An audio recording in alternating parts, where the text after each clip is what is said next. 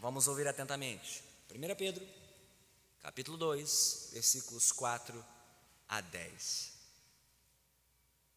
À medida que se aproximam dele, a pedra viva, rejeitada pelos homens, mas escolhida por Deus e preciosa para ele, vocês também estão sendo utilizados como pedras vivas na edificação de uma casa espiritual para serem sacerdócio santo, oferecendo sacrifícios espirituais aceitáveis a Deus por meio de Jesus Cristo. Pois assim é dito na Escritura: Eis que ponho em Sião uma pedra angular, escolhida e preciosa, e aquele que nela confia jamais será envergonhado. Portanto, para vocês, os que creem, esta pedra é preciosa mas para os que não creem, a pedra que os construtores rejeitaram tornou-se a pedra angular, e pedra de tropeço, rocha que faz cair. Os que não creem tropeçam, porque desobedecem à mensagem, para o que também foram destinados. Vocês, porém, são geração eleita, sacerdócio real, nação santa, povo exclusivo de Deus, para anunciar as grandezas daquele que os chamou das trevas para a sua maravilhosa luz. Antes vocês nem sequer eram povo, mas agora são povo de Deus. Não haviam recebido misericórdia, mas agora a receberam. Louvado seja Deus. Pela sua santa palavra, oremos mais uma vez. Deus bendito e santo, mais uma vez te suplicamos que o Senhor desvende os nossos olhos, para que contemplemos a riqueza, a maravilha, a honra, a glória de Jesus Cristo, a maravilha de pertencer ao Senhor Jesus, a pedra viva, e sermos usados por Ti como pedras vivas para edificação da tua morada aqui na terra. Senhor, faze-te presente entre nós. Fale aos nossos corações por meio da exposição simples e clara da tua santa palavra. E já te daremos por isso toda a honra, toda a glória e todo o louvor. Senhor, oramos em nome de Jesus. Amém. Podemos assentar. Você sabe dizer o que as pirâmides de Gizé no Egito,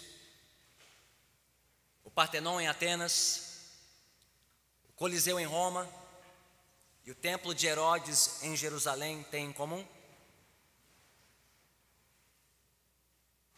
São todos monumentos antigos, são todos monumentos que foram edificados para revelar a força, a glória, o poder dos povos que os erigiram, quer egípcios, gregos, romanos ou judeus, e todos eles, sem exceção, falam de uma glória passada, de uma força, de um poder, de uma cultura que já passou, mas que não tem mais a mesma força no momento presente da história.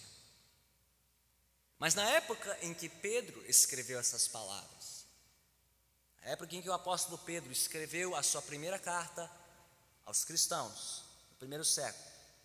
Esses monumentos todos estavam de pé e ainda expressavam a glória dos seus povos. Já os cristãos não tinham isso. Eles não tinham um templo próprio onde se reunir, não tinham um edifício como este para se reunirem regularmente. Os primeiros cristãos não tinham essa liberdade de se reunirem publicamente num único lugar, vistoso, bonito, bem cuidado. Eles não tinham nenhum prédio, nenhum patrimônio próprio que expressasse a grandeza da sua fé, a riqueza do seu Senhor Jesus Cristo. Aliás, muitos desses cristãos do primeiro século, ao professarem a sua nova fé em Jesus, perdiam o pouco que tinham, perdiam o respeito dos seus colegas, amizades, vínculos familiares.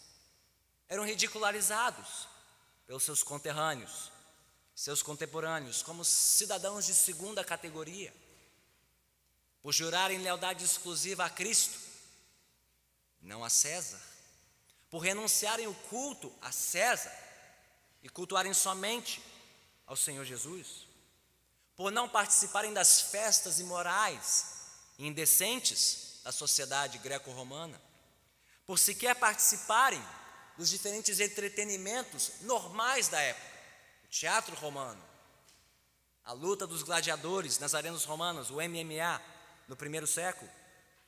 Os primeiros cristãos sofriam escárnio, a injúria dos seus familiares, o abandono dos seus amigos, o repúdio das suas autoridades locais. E alguns até sofriam perdas maiores. Alguns já haviam sido deslocados das suas moradias, expulsos das suas comunidades, dispersos para outros cantos do Império Romano, tendo que recomeçar suas vidas sob a vergonha do título cristão. Mas, de acordo com as palavras que acabamos de ouvir, que Pedro registrou aqui na sua primeira carta, no capítulo 2, versículos 4 a 10, o que parecia ser motivo de vergonha e humilhação e desonra para os seus leitores cristãos, na verdade, na maior das ironias, era motivo de glória e de honra. Conforme veremos a seguir, Pedro nos mostrará que os seus leitores, apesar de rejeitados, ridicularizados da sua sociedade no primeiro século, na verdade eles representavam algo glorioso. Eles representavam um templo vivo e um povo escolhido. Essas são as duas imagens que aparecem no texto para descrever os leitores cristãos de Pedro. Um templo vivo, versículos 4 a 8, e um povo escolhido, versículos 9 a 10. E disso consistia a glória destes cristãos. Então vamos examinar cada uma dessas imagens em ordem. Primeiro, um templo vivo. Mantenha sua Bíblia aberta. 1 Pedro, capítulo 2, olhos fitos no texto. Se você vem acompanhando o raciocínio de Pedro, a lógica do texto, você deve ter notado uma transição meio que abrupta no argumento. Ele começa o capítulo 2 usando a imagem de crianças recém-nascidas, bebês alimentando-se do leite puro de suas mães, para representar o que? A fome, a sede, o desejo dos cristãos por Deus. E de repente no versículo 4 a imagem muda radicalmente, não? Ele passa de crianças recém-nascidas para uma casa espiritual, pedras vivas, uma tal de pedra angular, como uma coisa se conecta com a outra. Qual é o elo entre essas duas imagens? Bem, perceba que nos versículos 2 e 3, Pedro está exortando seus leitores para que busquem a Deus, desejem a Deus, se alimentem dele, se fortaleçam na graça de Deus, como um bebê, uma criança recém-nascida se alimenta da sua mãe. E na medida que o fazem, que buscam a Deus e se aproximam mais de Deus, Deus faz algo com eles. Não só individualmente, mas coletivamente.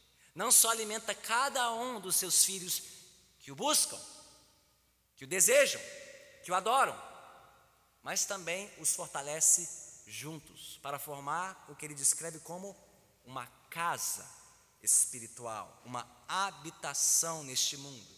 Por que não um templo? Mas, pastor, a palavra templo não aparece aqui nesses versículos. De onde você tirou essa ideia de um templo? Bem, porque todo o linguajar de Pedro aqui sugere a imagem de um templo. Ele fala de, ele não fala de qualquer tipo de casa, mas de uma casa espiritual. Cristãos que são usados por Deus como pedras vivas para formar uma casa espiritual para serem um sacerdócio santo, para oferecerem sacrifícios a Deus. Isso é a linguagem própria de um templo no mundo antigo, que servia como uma habitação dos deuses, um lugar de sacrifício, de sacerdócio, de serviço a Deus.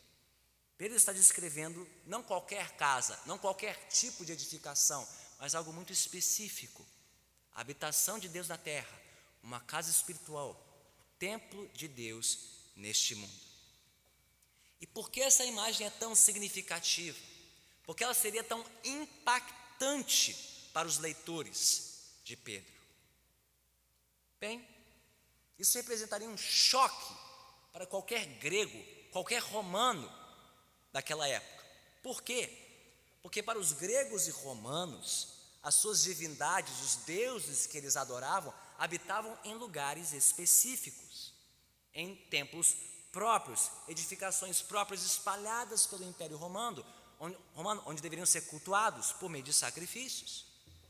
Até mesmo para os judeus existia esta crença, desde o tabernáculo montado por Moisés no deserto, desde o templo construído por Salomão em Jerusalém e reconstruído por Zorobabel e depois por Herodes. Os judeus criam que Deus habitava em um prédio, um único lugar específico na cidade escolhida por Deus, onde seu povo deveria adorá-lo por meio de sacrifícios. Então, ao descrever um templo, uma casa espiritual, gregos, romanos e judeus da época de Pedro pensariam num prédio.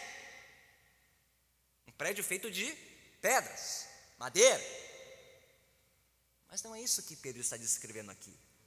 Não é um prédio qualquer, não é um prédio como os demais templos do mundo antigo.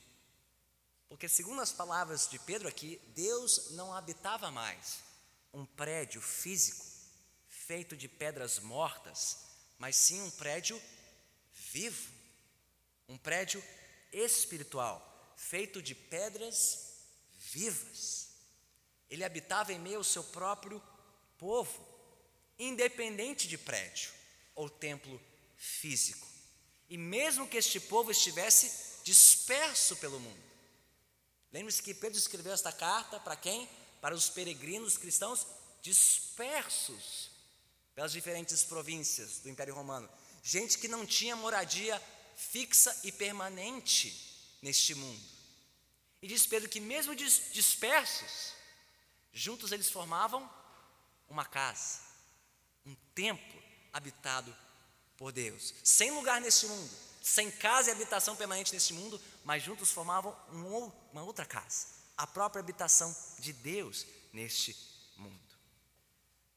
Mas a característica mais marcante dessa casa espiritual, segundo Pedro, era aquilo ou aquele que era o seu fundamento, o seu alicerce, aquele a quem Pedro chama de a pedra viva, ou pedra angular, ou pedra escolhida e preciosa.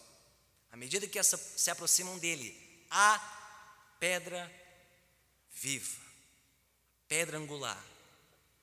Qual a importância dessa imagem? Desta pedra destacada por Pedro? Bem, nas edificações do mundo antigo, essa pedra angular representava a, mais, a peça mais importante de um prédio todo. Era a primeira pedra a ser posta numa fundação, quando não havia batistaca. Né? Eram as pedras que eram ajuntadas. E a primeira pedra era a mais importante, porque ela definia o alinhamento de todas as demais pedras. E ela, ela deveria ser forte o suficiente para receber o que? O peso da edificação. A pedra angular era a mais importante das pedras do fundamento de um edifício.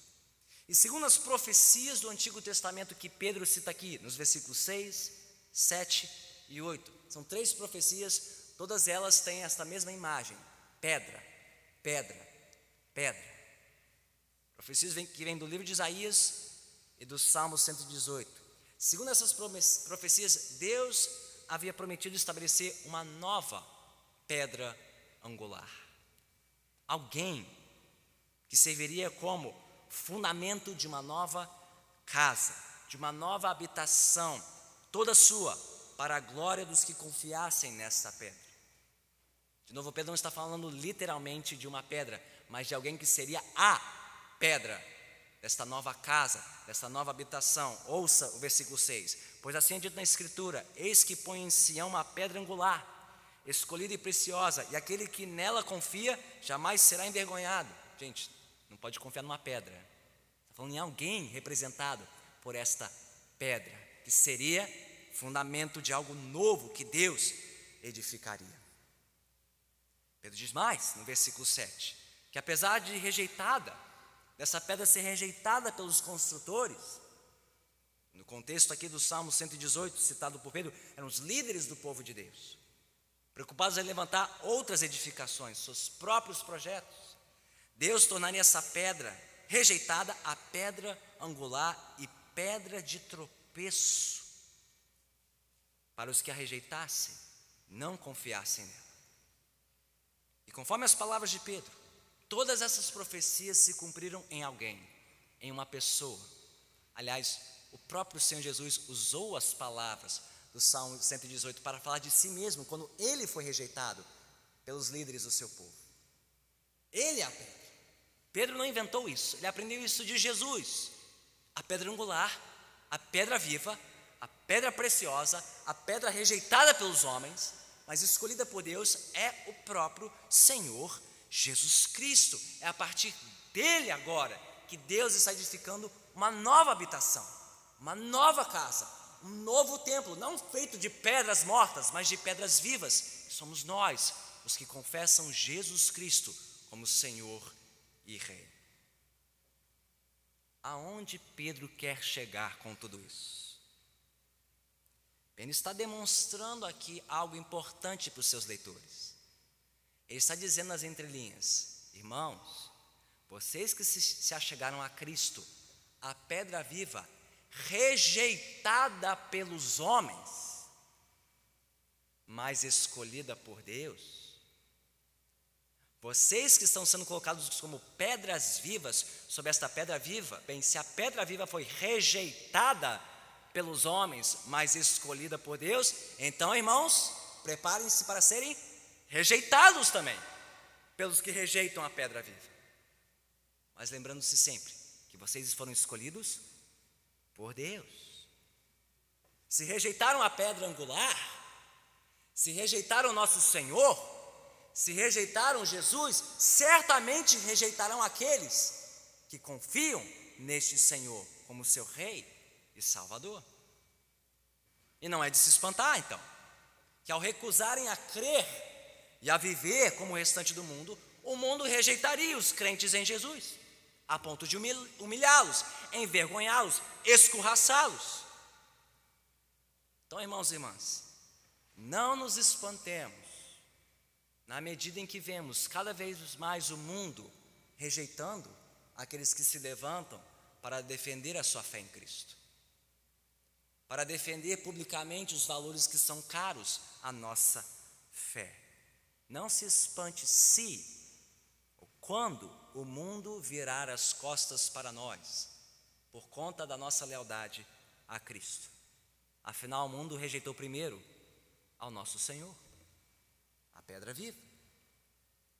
Mas Pedro continua, porque na maior das ironias é o mundo e todos os que nele rejeitam a Cristo, a pedra angular, estes que humilham, estes que querem envergonhar os que creem em Jesus, eles é que no fim serão humilhados e envergonhados.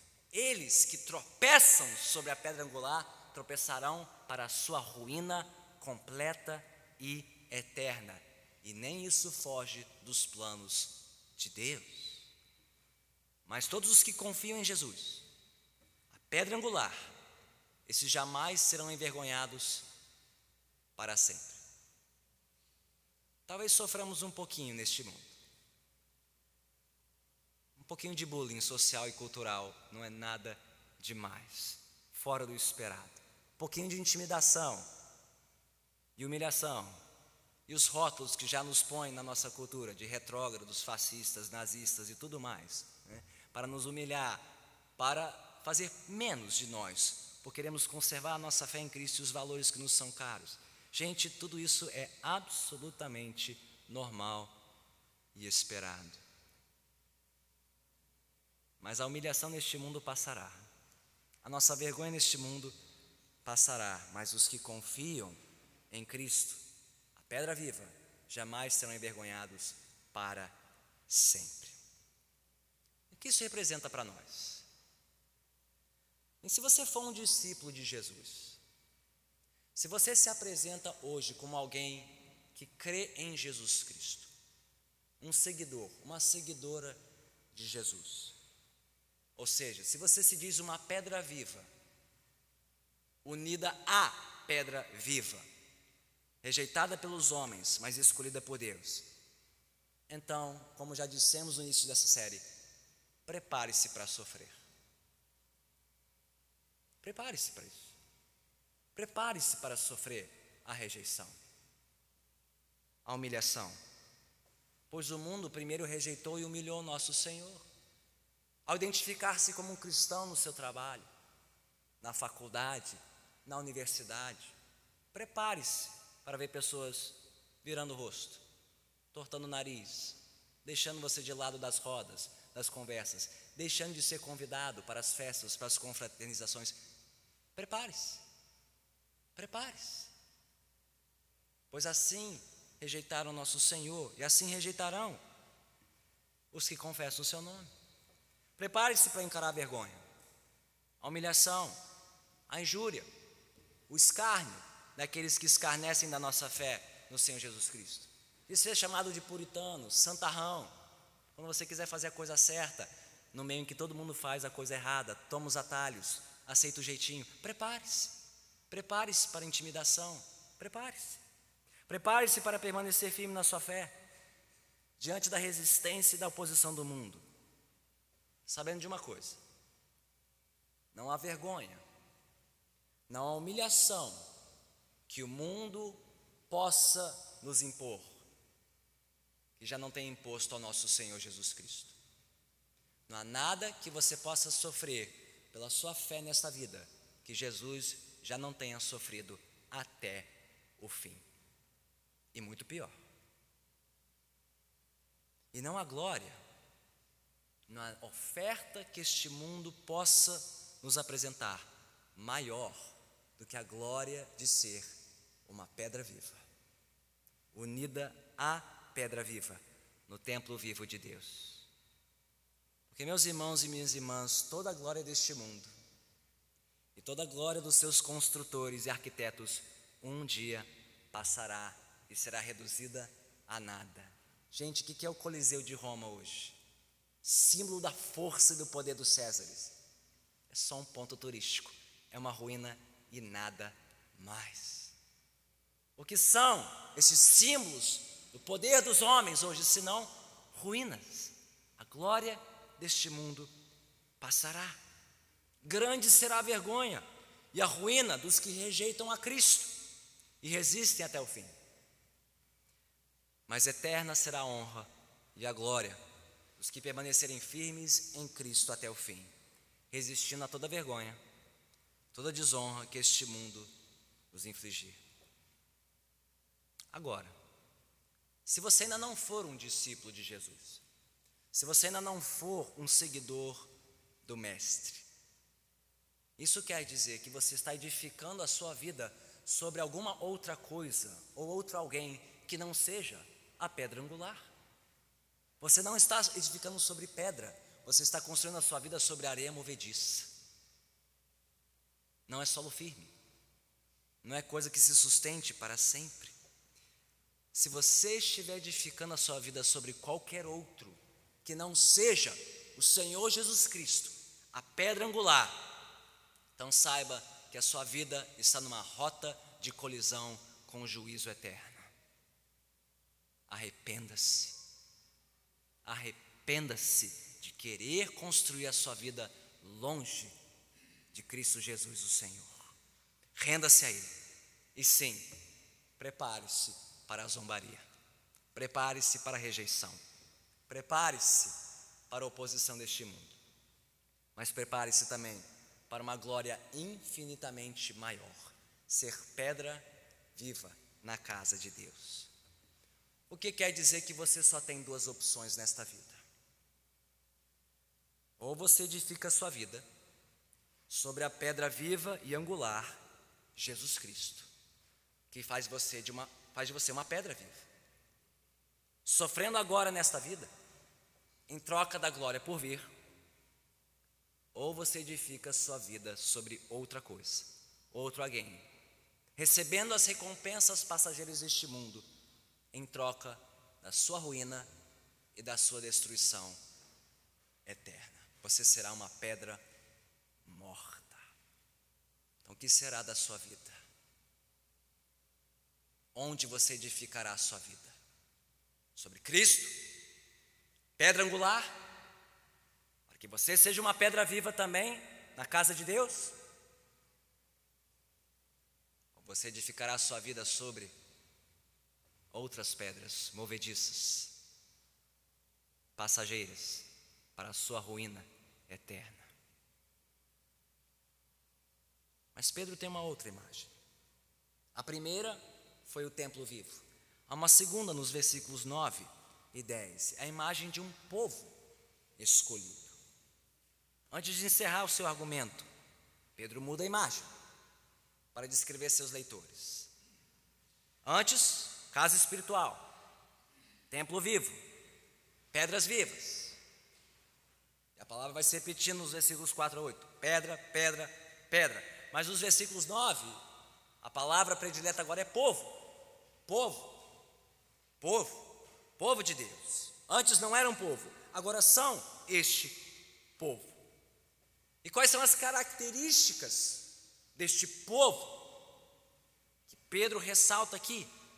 São características singulares e singularmente importantes por duas razões. Primeiro, porque todos os adjetivos, todas as qualidades deste povo, Pedro descreve aqui, eram qualidades do povo de Israel no Antigo Testamento. Só Israel era chamado de geração eleita, reino de sacerdotes, nação santa, povo exclusivo de Deus. Isso era um direito, era um privilégio somente dos descendentes biológicos de Abraão, os herdeiros naturais das promessas, das alianças de Deus. Mas agora não. Pedro diz que esses privilégios pertencem a todos os crentes no Senhor Jesus Cristo, quer nascidos judeus ou gentios. Pelo simples fato de depositarem a sua fé em Jesus, a pedra angular, foram feitos pedras vivas desta nova casa e agora membros deste povo, escolhido e abençoado por Deus, a quem ele chama de vocês, porém, geração eleita, sacerdócio real, nação santa, povo exclusivo de Deus, para anunciar as grandezas daquele que o chamou das trevas para a sua maravilhosa luz. Essa primeira coisa importante. Pedro atribuindo tudo que pertencia somente a Israel no Antigo Testamento, agora para toda a igreja, todos os que creem em Jesus, independente das suas raízes e origens. Mas segundo, era justamente esta honra, esta glória, este privilégio de pertencer a este povo na terra, que daria força a estes cristãos para resistirem à vergonha dos seus vizinhos, dos seus conterrâneos e contemporâneos. Quando esses quisessem desmerecê-los e acusá-los e criticá-los e amaldiçoá-los, bastava que eles se lembrassem das palavras de Deus, as palavras de Pedro. Por mais que o mundo os rejeitasse como uma raça esquecida, não, diz Pedro, vocês são uma raça, uma geração eleita, escolhida por Deus, rejeitada pelo mundo, mas escolhida por Deus. Por mais que os reis de Roma, os governantes de Roma rejeitassem os cristãos, os desprezassem, Pedro diz: não, vocês são sacerdócio real. Vocês não prestam para servir aos reis de Roma, mas vocês prestam para servir ao Rei dos Reis, ao Senhor dos Senhores. Vocês são sacerdotes e servos do maior dos reis, maior dos senhores. Por mais que a sua sociedade os enxergasse, um povo estranho, um povo esquisito, eles na verdade eram uma nação santa, um povo separado, um povo distinto para representar o seu Deus Santo. Por mais que o mundo os excluísse, e os relegasse à periferia da sociedade, Deus os havia feito sua propriedade exclusiva para servir aos seus propósitos na terra. Mas para que isso não subisse à cabeça dos seus leitores, ele diz: Ó, vocês são tudo isso. Geração eleita, sacerdócio real, nação santa, povo exclusivo de Deus. Mas antes de ficar batendo carteira no trânsito e dizendo sai da frente que eu sou filho do rei e quero passar, antes que vocês pensem demais sobre si mesmos, lembrem-se, povo de Deus, que vocês não mereciam isso. Versículo 10: Antes, vocês não eram povo, foram feitos povo. Antes vocês não tinham recebido misericórdia, agora receberam. Vocês são o que são, não é porque vocês merecem, não é porque vocês são melhores que os outros, melhores que os romanos e gregos, melhores que aqueles que não creem em Jesus. Não, vocês só são o que são pela pura e merecida graça de Deus. Vocês são o que são para anunciar as grandezas, não de vocês, mas as grandezas daquele que os chamou das trevas para a sua maravilhosa luz.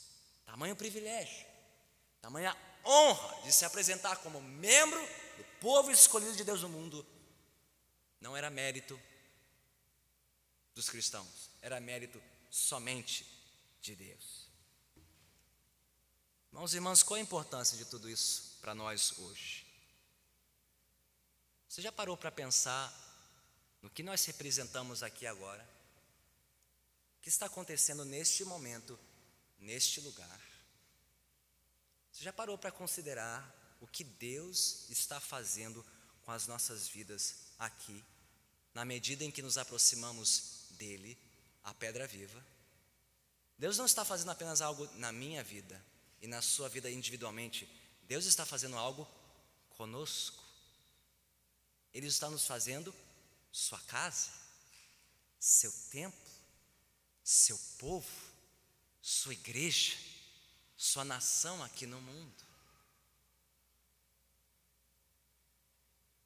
Irmãos e irmãs, o que estamos fazendo aqui é por demais precioso.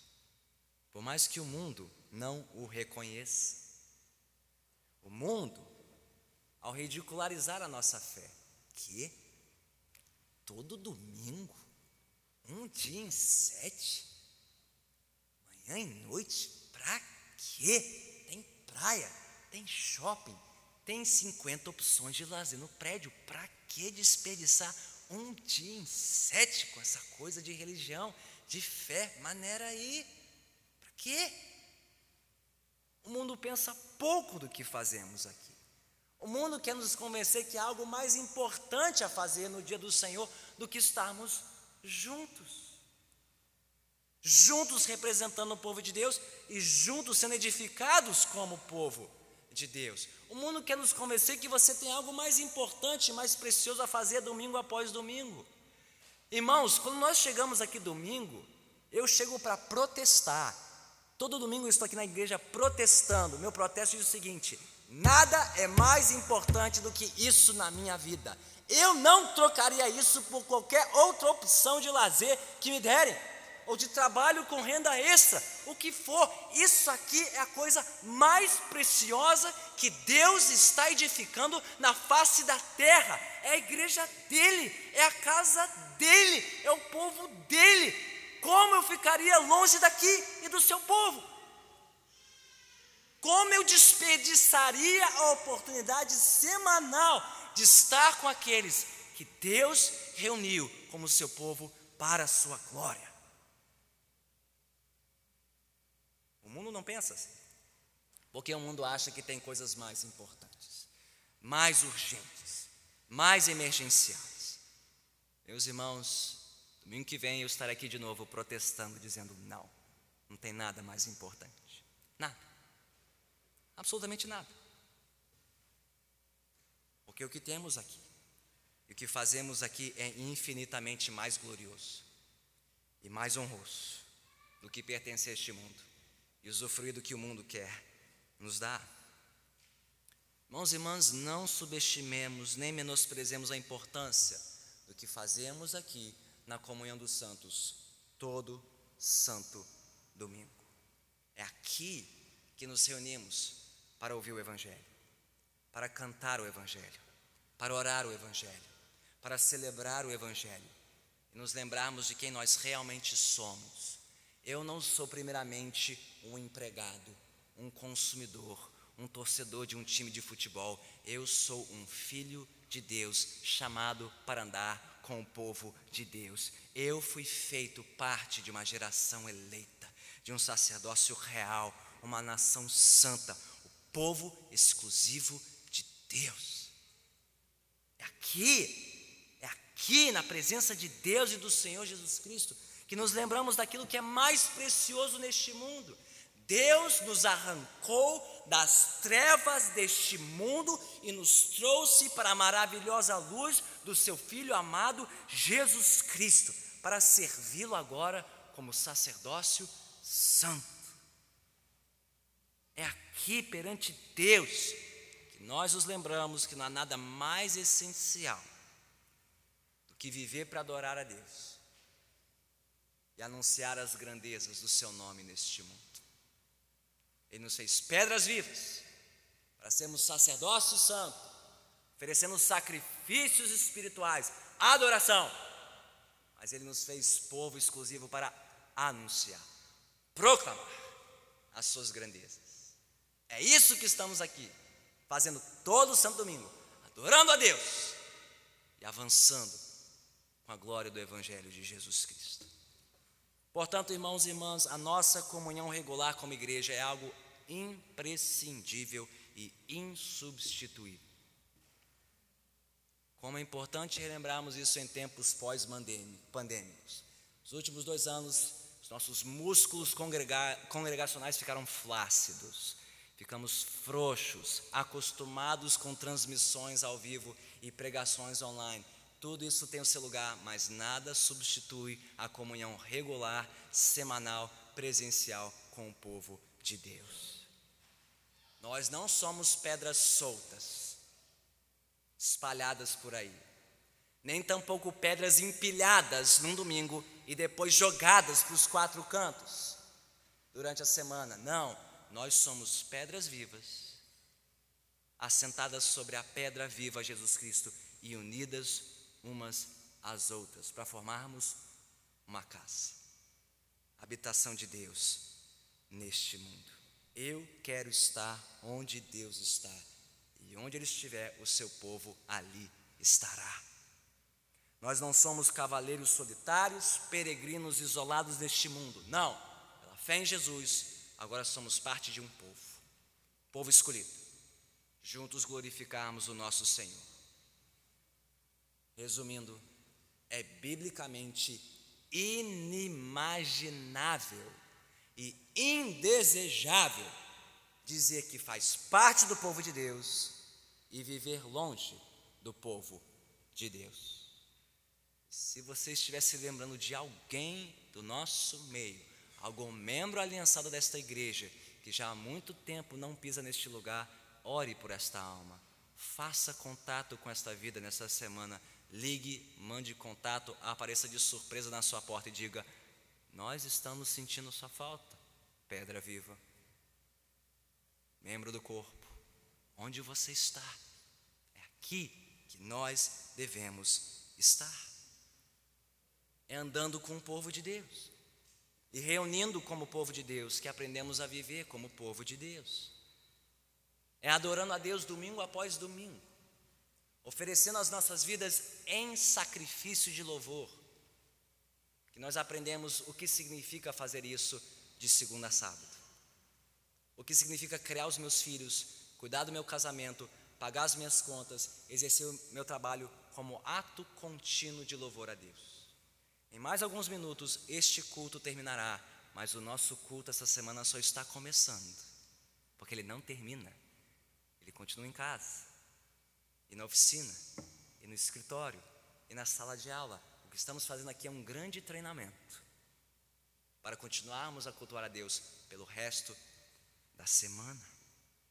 E é ouvindo esse Evangelho, o anúncio das maravilhas do nosso Deus aqui, que nós saímos aqui agora encorajados a levar adiante este Evangelho, anunciar as grandezas.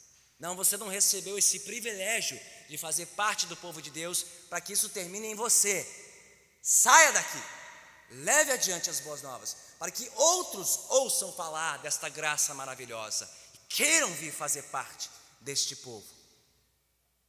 Os que estão tropeçando hoje na pedra viva, que passem a crer nesta pedra viva, a pedra angular Jesus Cristo, e se rendam ao Senhor Jesus Cristo.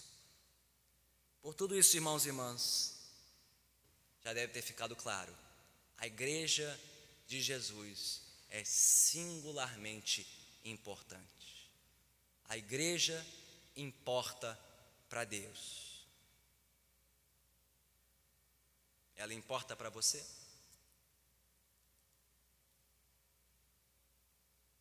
Ele deu a vida do seu filho pela sua igreja. Pedra rejeitada, mas agora viva, sustenta as pedras vivas. Se você entra por estas portas e sai por elas sem falar com ninguém, sem encorajar ninguém, sem servir a ninguém, sem ajudar mais ninguém a reconhecer o privilégio que é fazer parte da igreja de Jesus Cristo. Pergunte-se se você entendeu o que significa ser um cristão. Porque quem crê na pedra viva e angular, agora vive para servir as pedras vivas. Que juntos, juntos, caminhemos para a glória de Deus neste mundo. Igreja é importante para Deus. Ela é importante para você. Existe algo mais importante que poderíamos fazer a cada domingo do que o, que fazemos toda semana aqui. Então faça planos e comprometa-se salvo alguma emergência, deixe-me qualificar isso ainda mais, salvo alguma emergência verdadeiramente emergencial. Faça planos de estar aqui com o povo de Deus, todo domingo, dia do Senhor, para lembrarmos juntos da nossa nova identidade. Somos o templo vivo, a casa espiritual povo escolhido de Deus, para adorarmos juntos a Deus e oferecermos a Ele as nossas vidas em sacrifício de louvor, para ouvirmos juntos o Evangelho e sairmos aqui para anunciarmos juntos ao mundo a maravilha, aquele que nos chamou das trevas para a Sua maravilhosa luz. Porque, irmãos, qualquer outro projeto de vida vai passar. Qualquer outro projeto ou plano de vida que não esteja edificado sobre a pedra angular Jesus Cristo vai passar. A glória deste mundo vai passar. As pirâmides que o digam, e o Coliseu, Partenon, e o Templo de Herodes, tudo que os homens constroem e levantam para sua glória, tudo isso vai passar. E todos que quiserem construir a sua vida longe de Jesus sofrerão o mesmo fim. Mas a glória do nosso Deus jamais passará. Ele está edificando para si uma casa. Deus está edificando para si um templo vivo. Ele está juntando um povo escolhido, que atravessa gerações, alcança o mundo inteiro para espalhar a sua glória. E quando o nosso Senhor Jesus voltar, a pedra viva, rejeitada pelos homens, mas escolhida por Deus, então nós veremos a obra completa. Como também expressou Samuel Johnston, em seu precioso hino que cantaremos já já ao nos prepararmos para a ceia. Da igreja o fundamento é Cristo, o Salvador. Em seu poder descansa, é forte em seu amor, pois nele alicerçada, segura e firme está, sobre a rocha eterna jamais se abalará. A pedra preciosa que Deus predestinou sustenta pedras vivas que a graça trabalhou. Quando o monumento surgir em plena luz, a glória do edifício será do Rei Jesus. Em meio aos sofrimentos que vive a enfrentar, espera a Igreja Santa um dia triunfar, pois a visão gloriosa, enfim, se cumprirá, e a Igreja vitoriosa, em paz, repousará. Oremos. Senhor, que glória, que honra, que privilégio. Sermos pedras vivas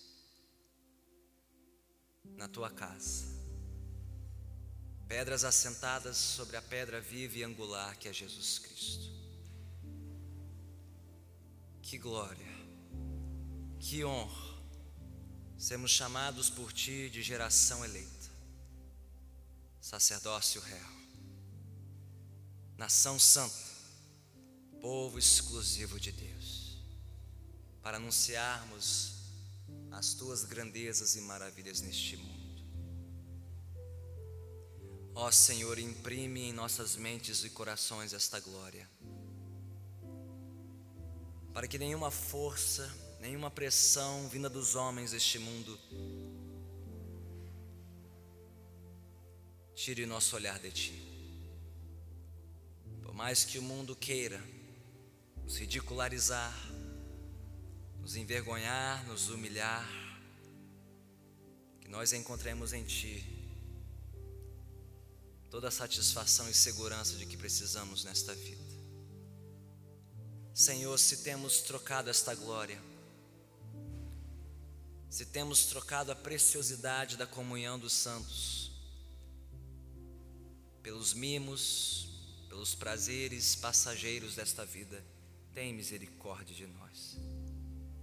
Tem misericórdia de nós, Senhor. Ajude-nos, Senhor, a priorizarmos aquilo que o Senhor prioriza, a valorizarmos aquilo que o Senhor valoriza, a considerarmos como primordial aquilo que o Senhor está fazendo e edificando neste mundo. A não gastarmos especialmente o nosso domingo, dia do Senhor, edificando algo para nós mesmos, para nossa própria glória e satisfação, mas nos reunindo aqui semanalmente para sermos usados por Ti e sermos utilizados como pedras vivas na Tua casa, para o Teu louvor, para a Tua glória. E Senhor, se houver entre nós aqueles que nunca antes se renderam a Cristo, já tendo por muito tempo tropeçado sobre a pedra viva, resistido à mensagem do Evangelho, que hoje os seus corações tenham sido desarmados conquistados, para serem somados a este povo, acrescentados a este corpo fazerem parte da tua igreja neste mundo. E agora caminharem conosco, servindo ao nosso lado, adorando o Senhor e anunciando as tuas maravilhas neste mundo. Tudo isso nós oramos, agradecidos, em nome de Cristo Jesus. Que todos que assim concordam digam.